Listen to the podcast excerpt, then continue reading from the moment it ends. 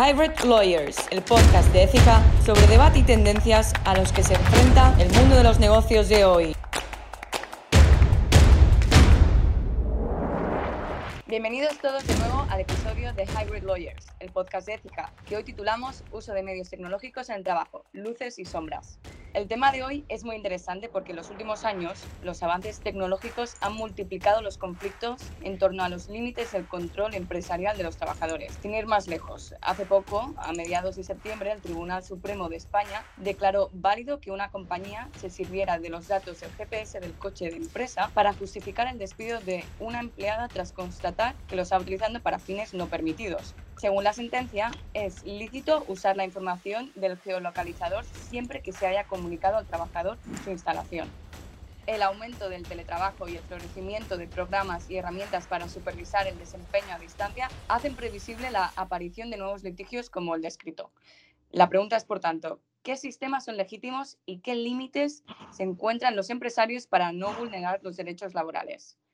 Pues para abordarlo nos acompañan los socios del área laboral de ECIJA, Fernando Vizcaíno y Raúl Rojas. Bienvenidos y muchísimas gracias por estar aquí hoy. Muy buenas tardes, Julia. Muchas gracias, Julia. Un placer. Igualmente. Si os parece, vamos a empezar la tertulia analizando primero qué dice la ley respecto al derecho de las compañías a ejercer vigilancia. Raúl, el experto aquí en materia. ¿Cómo regula la ley del teletrabajo este hecho y en qué se diferencia con los empleados que opten por el presencialismo? Bueno, el Real Decreto que regula el trabajo a distancia, el Real Decreto 2820, no se viene a diferenciar en gran medida de lo regulado ya por la Ley Orgánica de Protección de Datos, eh, puesto que en ambas normas, tanto en esta como en la de protección de datos, lo que se intenta garantizar es eh, la protección de la intimidad y, sobre todo la protección de datos personales de los, trabajadores y en este caso de los teletrabajadores.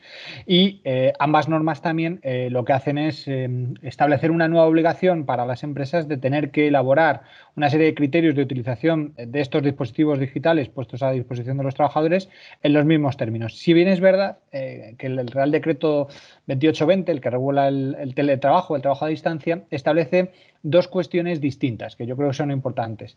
La primera es que eh, se prohíbe a las empresas exigir a los trabajadores instalar programas o aplicaciones informáticas en los dispositivos personales de los trabajadores. Y también se les prohíbe a las empresas obligar a estos teletrabajadores a utilizar dispositivos eh, personales en el, en el, ámbito del trabajo, eh, a salvo, eh, por supuesto, en todos aquellos acuerdos de, voluntad, es decir, cuando el trabajador y la empresa están de acuerdo, en un momento determinado se pueden aportar a través de las políticas de Union Device. Pero inicialmente esta sería la primera diferencia con respecto a los trabajos presenciales. Y la segunda es que los convenios colectivos, se regula en el artículo 17.3 de este Real Decreto de Trabajo a Distancia, los convenios colectivos van a poder regular o especificar aquellos periodos de tiempo o las reglas de uso personal o privado de estos dispositivos personales. Es decir, son dos cuestiones eh, que sí se diferencian claramente de, lo regulado en la Ley General, la Ley Orgánica de Protección de Datos 3 2018. Bueno, yo, yo voy a agregar otra cosa, Julia, porque eh, eh, es que, claro, Raúl lo explica tan bien y sabe tanto de esto. en general, en, en, el Departamento de Laboral de CIJA sabemos más que nadie de esto, somos el número uno del mundo mundial, pero eh, siempre se nos olvida, o quizá hay veces que se nos olvida, que en estos podcasts tienen que ser algo un poco más ágil y que tiene que ser algo que, cuando la gente lo oiga le sirva pues para rápidamente entender las cosas. Entonces, eh, yo voy a intentar eh, explicar lo que ha dicho Raúl de manera un poquito más sencilla, ¿no? Y empezaría siempre por decir lo mismo, ¿no? Yo creo que los empresarios se creen que como yo doto a los trabajadores de instrumentos para su trabajo, pues a ser un, ordenador portátil o un teléfono móvil, eh, o les pongo una dirección de correo electrónico, pues que ya eh, soy libre o, tengo todos los derechos del mundo mundial pues para controlar a mis trabajadores, para exigirles que eh, utilicen esos medios de una manera eh, determinada, etcétera, etcétera. Y, eso no es eh, tan así. Es decir, por lo menos no es una categoría absoluta. ¿no? es como yo te pongo un GPS en el coche, pues ya puedo controlar a dónde vas y a dónde no vas, eh, sin absolutamente nada. No. Entonces, lo primero que hay que decir, que es, reduce de esa sentencia que habéis citado, y de lo que estaba diciendo Raúl es que lo primero que se necesita es un deber absoluto de información al trabajador.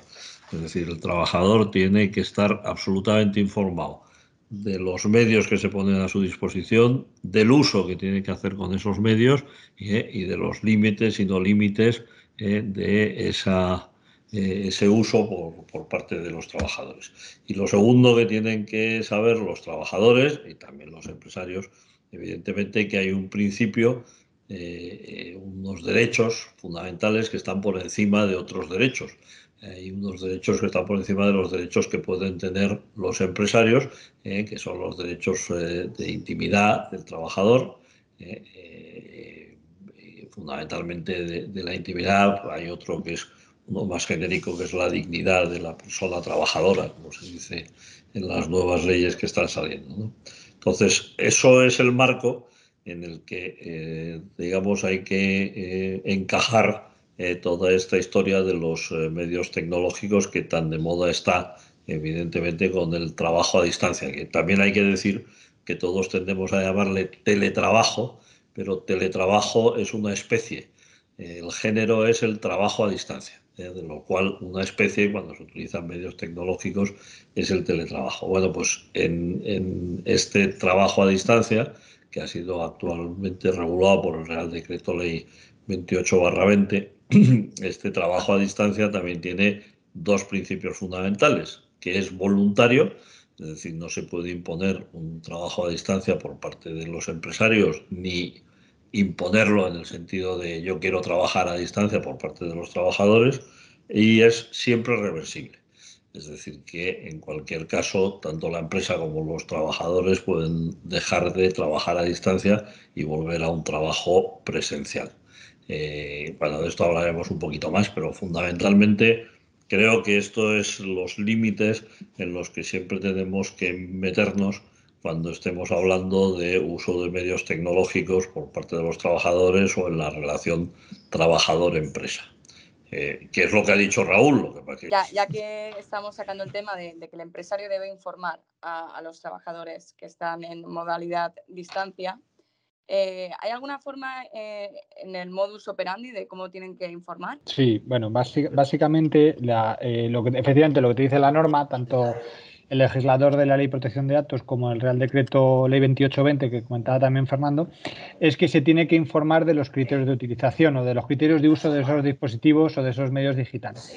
La práctica habitual es a través de una norma interna que se llama eh, Política de Uso de Medios Tecnológicos, Protocolo de Uso de Medios Tecnológicos. En, esa política es donde se tiene que eh, detallar eh, a, título enunciativo los medios eh, corporativos digitales que se ponen a disposición de los trabajadores, un poco lo que iba comentando eh, Fernando, pero detallado dentro de este protocolo o dentro de esta política. La enumeración de los medios digitales, las reglas de uso concreto, que pueden ser reglas de uso exclusivamente profesional o incluso puede haber algún tipo de tolerancia de usos personales. Si es así, lo que te viene a decir el artículo 87 de la Ley Orgánica de Protección de Datos es que en caso de usos privados tolerados, la empresa lo que tiene que establecer es en qué periodos de tiempo los trabajadores van a poder utilizar de forma personal esos medios. ¿no? Los medios de control también tienen que incorporarse dentro de ese protocolo. ¿Qué tipo de procedimientos de control va a llevar a cabo la empresa? a través de monitorización, a través de auditorías informáticas, a través de acceso incluso al contenido de esos medios digitales, como puede ser, por ejemplo, el acceso al correo electrónico y en qué condiciones y en qué circunstancias. Esto es importante.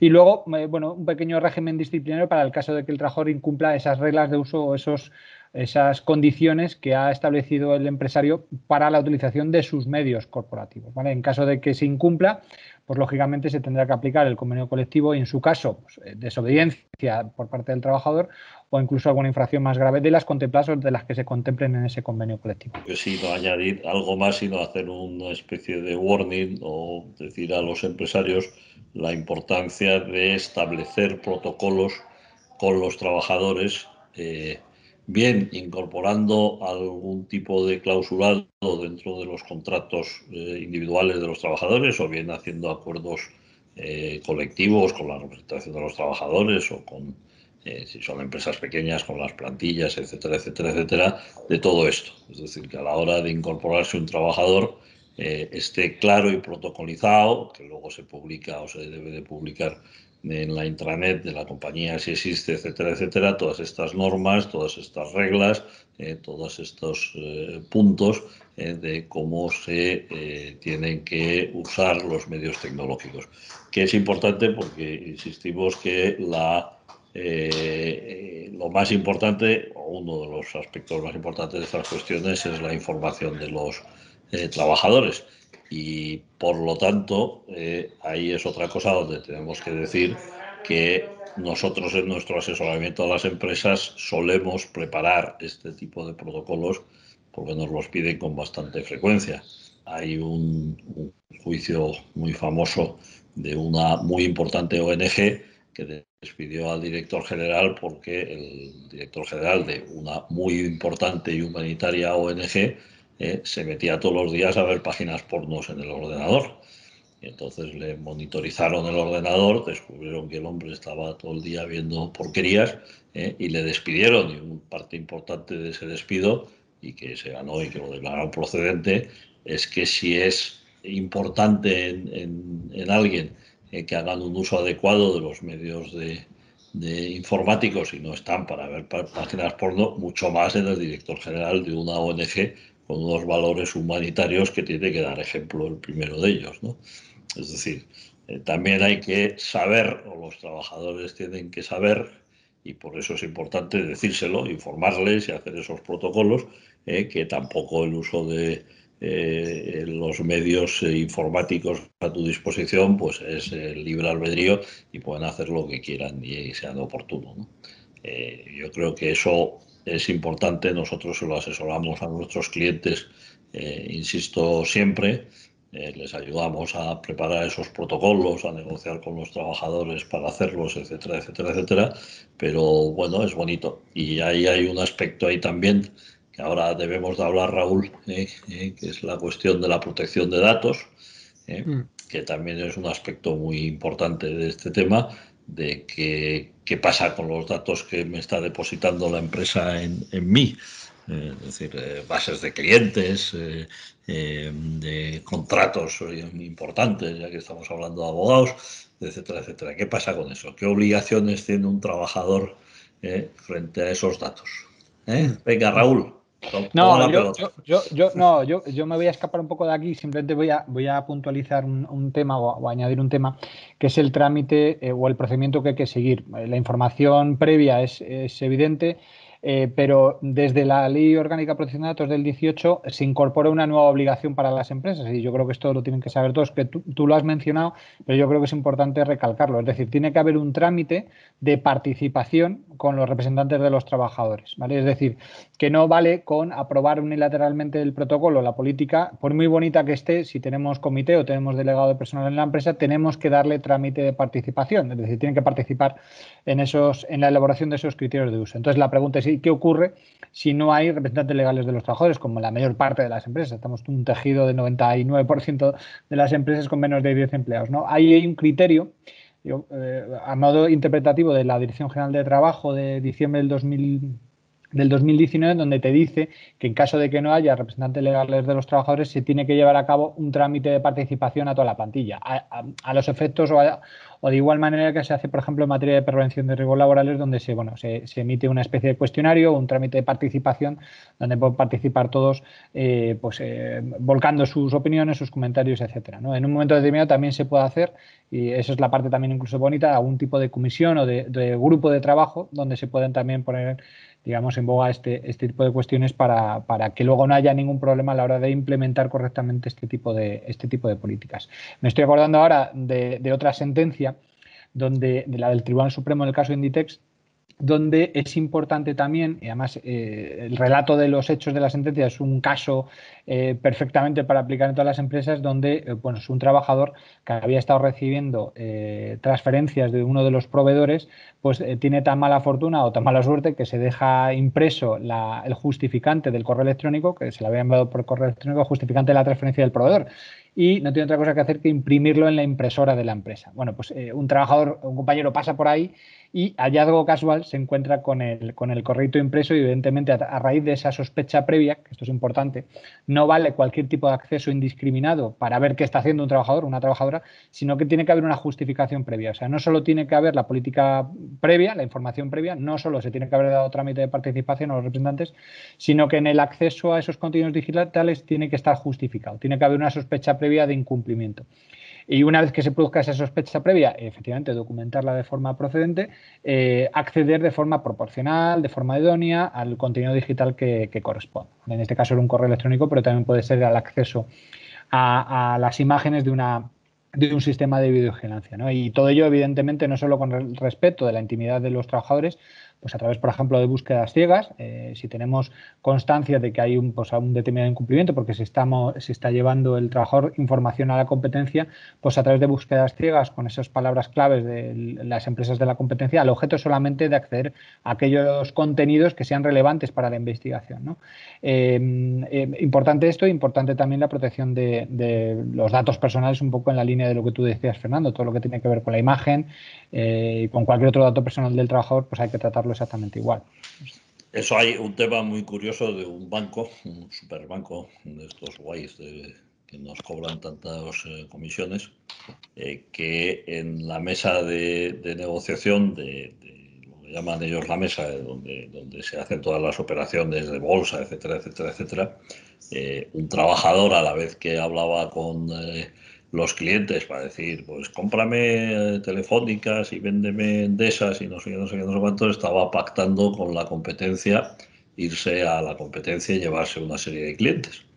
Entonces eh, se ven las grabaciones, se le dice vamos a despedirle y resulta que topamos ahí con una eh, doble garantía para el trabajador, desgraciadamente en este caso. Primero, la de la intimidad la de es que esto, esa parte de la conversación es una conversación privada, entonces no se sabe hasta qué punto puede usted usarla. Y la segunda parte, muy divertida también, fue la CNMV, que decía, no, mire usted, usted no puede usar esa, esa grabación porque a la vez que este señor habla con la competencia está haciendo operaciones de clientes y evidentemente el secreto de esas operaciones no puede usted ponerlo y, no, y, si, y si capa usted y, y corta esa, esa parte de la conversación, eh, pues evidentemente ya la, grabación ya no vale o te la pueden impugnar, te pueden decir que no es correcta. Es, es curioso ese choque de los derechos es lo que hace que tengamos que estar muy ojo a visor siempre eh, en estas cuestiones. Eh, pero vamos, que casuística de esta hay muchísimas. hablando del GPS, yo me acuerdo de los primeros, antes de que saliese la sentencia, una, un cliente que llevamos un despido de un comercial que por el GPS se veía que en vez de estar en donde decía que estaba vendiendo, pues estaba en el cine con su novia y aparcaba el coche en, en, eh, el parking. Y entonces le despedimos, lo ganamos, él dijo que atentaba contra su intimidad, que le estuvieran persiguiendo, pero demostramos que el GPS lo podía eh, eh, encender y apagar él y que además luego por el sistema los fines de semana se apagaba indefectiblemente. Con lo cual, ya no estoy vulnerando ninguna intimidad, estoy siguiéndole a usted con ese GPS en el momento que usted teóricamente tendría que estar trabajando.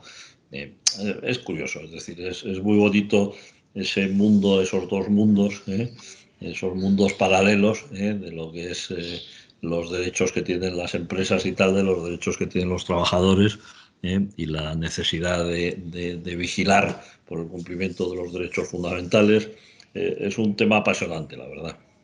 Y tú, has comentado una cosa, y con esto ya eh, has comentado una cosa muy importante que es el tema de la evidencia digital, es decir, cómo, cómo la empresa es capaz de, una vez que tiene las sospechas de incumplimiento y que tiene, digamos, la, forma de hacerlo, cómo eh, prepara esa evidencia, esa prueba de cara, de cara a que sea válida en un juzgado. ¿no? Esto es muy importante porque nosotros, me imagino que tú también, Fernando, yo me he encontrado con, casos donde te llega el, el, cliente, el empresario, y dice, oye, Raúl, ya tengo eh, ya tengo la prueba, eh, tengo la constancia de que este trabajador ha estado enviando información confidencial a la competencia y de hecho es más, entra en su correo electrónico e, y me he reenviado a mi correo, al correo corporativo del, director general, todos esos correos. Digo, pues que sepas que toda esa prueba es absolutamente inválida y no nos vale absolutamente para nada. Es más, nos podemos meter se puede meter el empresario en un lío por vulneración de derecho a la. Con lo cual es muy importante, antes de hacer nada, una vez que se tienen las sospechas, que evidentemente recurran a sus abogados y si somos nosotros muchísimo mejor para preparar muy bien ese evidencia digital de cara a que, a que haya una cierta garantía de éxito luego en, eh, ante una mm, hipotética o eventual impugnación del despido que se vaya a producir o de la, sanción disciplinaria que se pueda producir también. Parece también interesante eh, otros casos que se me ocurren, me vienen a la cabeza. Me acuerdo de una empresa de selección de personal eh, que despedimos a uno de los consultores, o concretamente a dos consultores, porque eh, por unas actuaciones de la Agencia de Protección de Datos, que resulta que la Agencia de Protección de Datos había intervenido porque habían tirado a la basura los currículums eh, de una serie de candidatos, con todos los datos de esos candidatos, de nombre y tal, no sé qué y tal, y los habían tirado a la basura y entonces habían aparecido en la basura partidos por la mitad y entonces la Agencia de Protección de Datos había abierto a la empresa eh, un, expediente por vulneración del derecho de la protección de datos de todos los candidatos que se habían tirado a la basura y eso llevó eh, indirectamente, directamente, eh, a despedir a los dos consultores que habían tirado por no haber destruido de manera correcta esos datos, esas historias. Es decir, que eh, es, eso que decía Raúl, es importante el tener cuidado con todos estos protocolos eh, y con todas estas eh, manejos de información, manejos de, material sensible por parte de las compañías. Todo eso es muy importante que en, el juego empresa-trabajador en la relación empresa y trabajador esté todo muy claro y muy, y muy muy bien establecido eh, para saber los límites y sobre todo para no incurrir en vulneración de derechos, incluso de terceros, como el caso este que he contado de la agencia de reclutación o reclutamiento, ¿cómo se dirá? Reclutamiento, más bien. Recruitment. Research. Oye, y ya, ya que sacabais el tema del GPS, eh, es decir, para resumir un poco, la ley te dice las pautas, no te cita, por así decirlo, programas y dispositivos que pueda usar el empresario, pero me gustaría saber si hay algún programa que pueda ser conflictivo, como estos que captan la voz o, la imagen a la hora de hacer ese, ese control del empleado. Mm.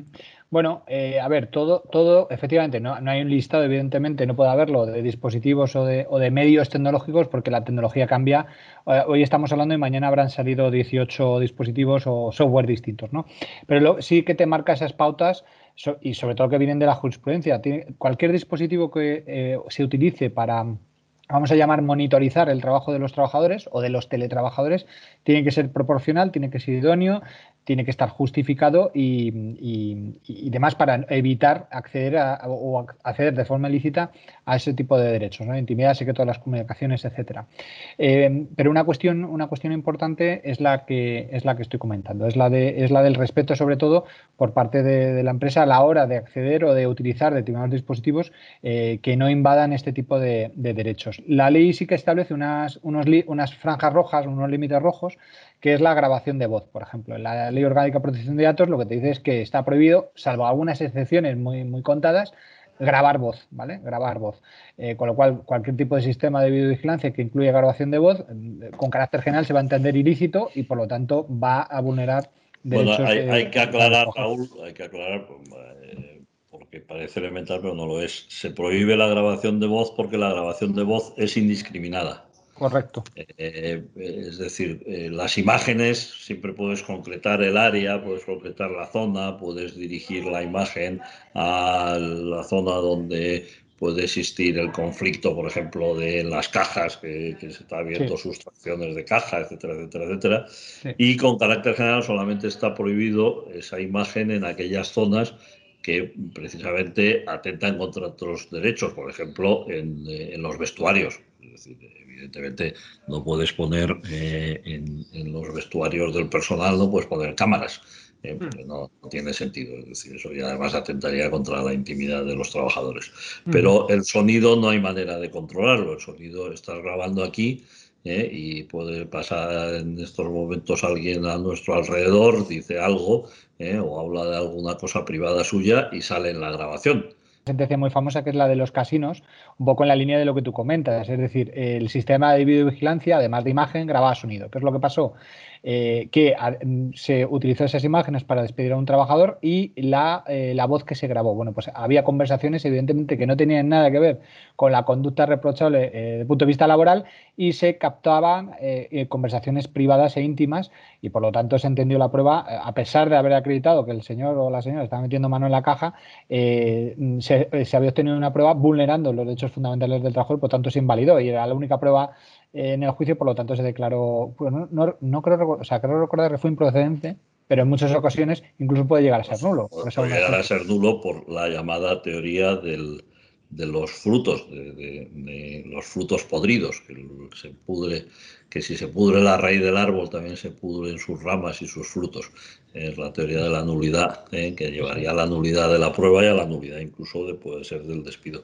Me estaba acordando ahora, aunque no era un tema laboral, porque la persona esa no tenía un contrato laboral, sino tenía un contrato civil, pero hay otro ejemplo muy claro ahora, el famoso periodista este, eh, haciéndole una entrevista pasó por detrás eh, una, amiga, eh, eh, lo cual provocó no solo que se enfadara su novia con él, sino que además provocó que para donde trabajaba prescindieran de él porque por la imagen y tal que consideraron que aquello era indebido, ¿no? Es decir, mm, pero si hubiese sido un tema laboral, Raúl, otro, otro cosa de esta, esta no te escapes, porque te vas a escapar de todas las que te lanzo, ¿eh? no vale.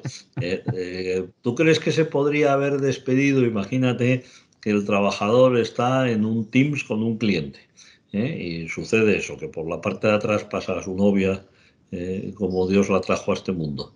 ¿Tú crees que ahí se podría haber tomado alguna represalia, alguna acción disciplinaria contra el trabajador? Pues fíjate, yo, yo, creo que lo que hay que ver, y no es salirme tampoco del tema y por la tangente, hay que ver efectivamente si hay algún tipo de, de normas, ¿vale? De comportamiento durante las sesiones de videoconferencia. Es decir, eh, la empresa en un momento determinado tiene que haber establecido reglas concretas o incluso la obligación de poner fondos corporativos para evitar este tipo de cuestiones y que, y que se hagan escenas que puedan afectar a la intimidad del trabajador. Si no hay nada de esto, si no hay nada de esto, oye, un trabajador está en su casa eh, y ha sido un, no te voy a decir un hallazgo casual, pero ha sido una situación casual y fortuita. El trabajador no ha provocado absolutamente nada y la empresa seguramente tampoco le haya informado de cómo tiene que actuar eh, durante videoconferencias corporativas. ¿vale?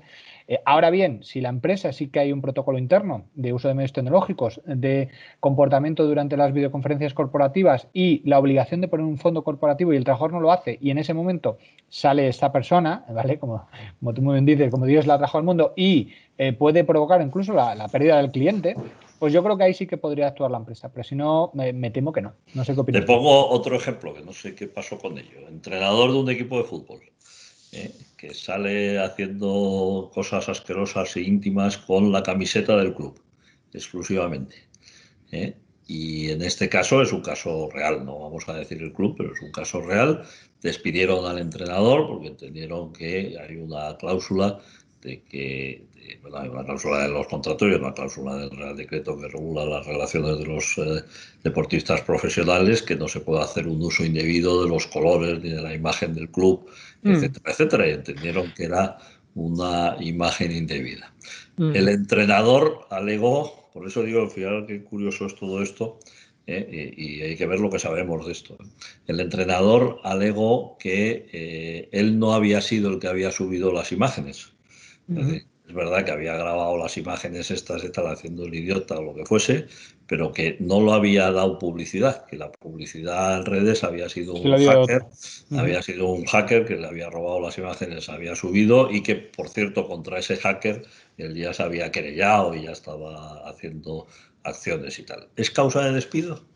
Eh, a ver, no, sé si está, no sé si está solucionado el tema aún. ¿eh? vale, si, nos quedamos en la primera parte, ¿vale? Y obviamos el hacker, eh, efectivamente, si hay unas normas concretamente para el uso indebido de la marca, y esto aparece en redes sociales, y además hay una identificación clara entre el trabajador y la empresa, y eso puede perjudicar la imagen de la compañía, en este caso del club, entiendo que sí podrían ir contra el trabajador. De hecho, ya ha habido sentencias, por ejemplo, una cadena también de, retail, de marcas de ropa y demás, el trabajador en, Twitter salía identificándose como un trabajador de esta compañía y poniendo fotos de los niños estos eh, fallecidos en el conflicto de Siria y eh, comentaba este trabajador que era como el, eh, hay una especie de, de moda ¿no? del tema de los maniquís, ¿no? maniquí challenge o algo así, y entonces eso evidentemente perjudicaba la imagen de la compañía y se le despidió y se declaró procedente. O otro trabajador identificándose como trabajador de un tanatorio haciéndose selfies con las personas fallecidas. En, todos estos casos, cuando hay una clara asociación e identificación del trabajador de la compañía, normalmente hay un, y además hay unas reglas claras previas, hay una, no suele haber una declaración de procedencia. Pero eh, yendo a la segunda parte, si el trabajador consigue acreditar eh, que esa publicación de esas fotos o de esos vídeos no ha sido él, sino que ha sido un hacker y eso se consigue acreditar y conseguimos convencer al juez de que efectivamente, oiga, que yo no he sido, ahí yo creo, en mi opinión, faltaría el requisito de la culpabilidad. Es decir, oiga, es que yo esto lo he hecho a nivel interno, casero, lo tenía en mi ordenador y no tenía ni la intención ni he sido yo el que lo he publicado, pero ya tienes que acreditar tú que ha sido un tercero. O sea, ¿eh? tú eres, partidario, tú eres partidario de la excepción pío pío. Yo creo que sí. Si consigo acreditar que ha sido un hacker, sí.